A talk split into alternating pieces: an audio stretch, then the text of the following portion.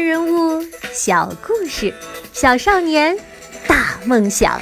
欢迎来到童老师课堂的《奇葩名人录》。你好，我是童老师。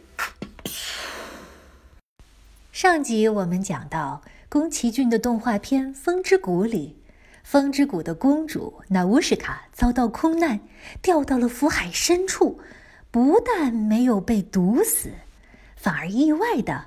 发现了一个像天堂一样美好的桃花源。一千年前的人类呀，在福海中心建了一个巨大的实验室。实验室的中心呢，是一台超级电脑，而这台超级电脑里存着一个惊天动地的大秘密。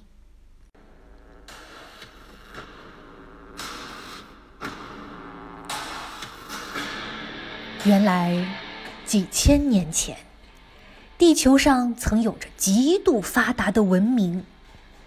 可是，人类变得越来越贪婪，发展的越来越快，越来越猛，地球遭到了严重的污染，表面积累了各种各样的毒素，引发了各种无药可救的病痛。老国王的石化症，只是其中的一种。贪婪的人性和越来越糟糕的生存环境，最终导致了一场世界大战的爆发。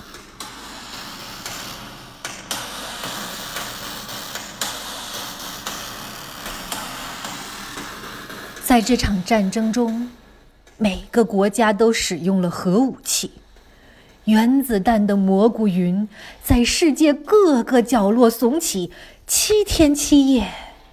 都没有散去。地球上的生物，包括人类，完完全全的被毁灭了。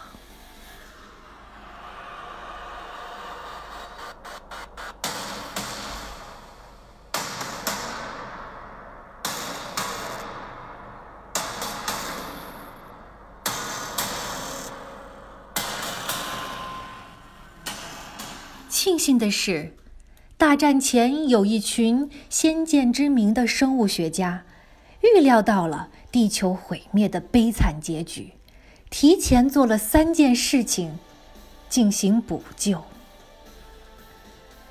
首先，他们研究出转基因的蘑菇和树，可以吸收土里的毒素，净化它们。所以，福海表面的乌烟瘴气，其实是蘑菇们在消化毒素的过程中喷出的废气而已。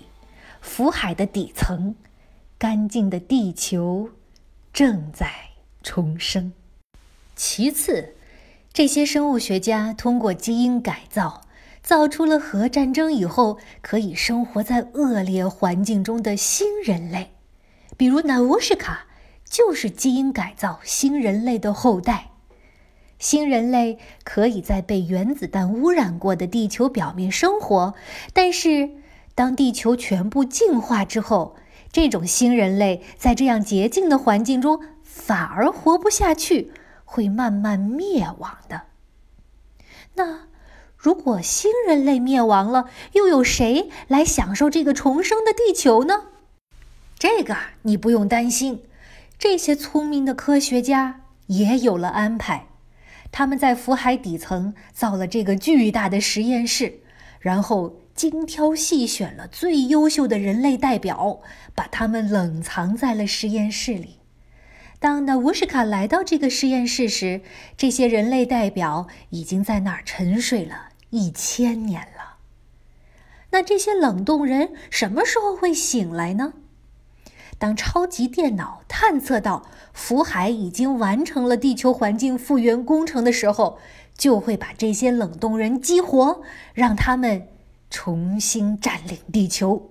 一千年前的古人类通过超级电脑向基因改造人的后代纳乌什卡摊牌了。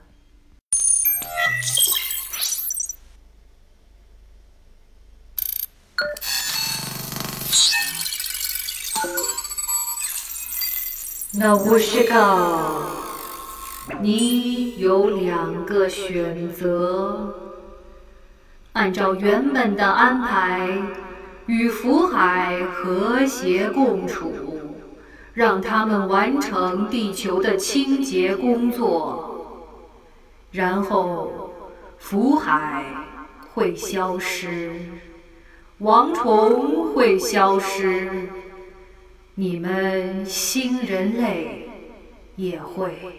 渐渐灭亡，但是这个过程还有几千年。在这段时间里，我们可以提供技术，帮助你们新人类改造基因，使你们能和我们一起生活在无污染的新世界里。如果你选择否定我们的计划，无论人类还是福海，都将脱离超级电脑的控制，走上未知的道路。这条路会很难很难，就连智力和技术远超你们的我们。也预测不到会发生些什么。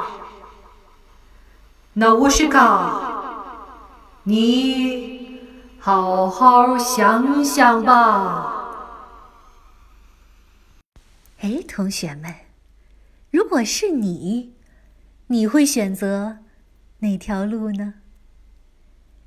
条路已经被古人类设计好了，只要按部就班的走下去。就可以了，是最保险、最省力的。然而，那乌什卡想，被别人设计控制的人生是不值得过的。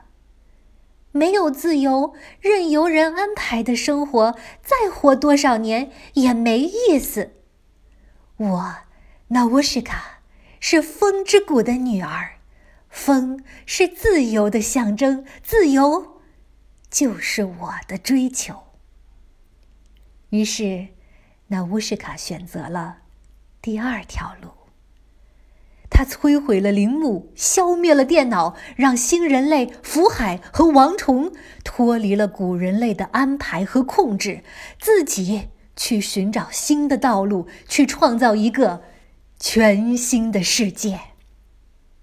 这条路好难，好难。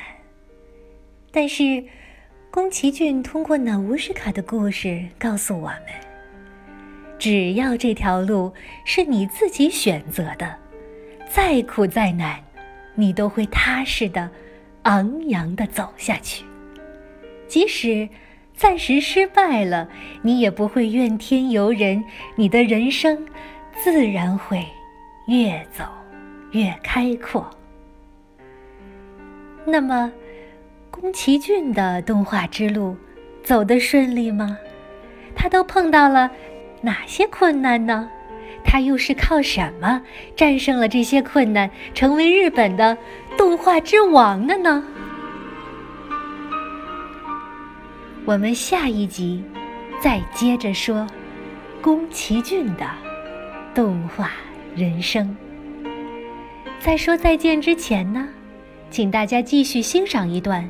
宫崎骏的御用配乐师久石让为《风之谷》写的插曲吧。还没有加童老师微信的朋友，正好可以一边听音乐一边打开微信，加“童老师课堂一”为好友，就是“童老师课堂”这五个字的拼音加上数字一，我会有更多好听的故事等着你。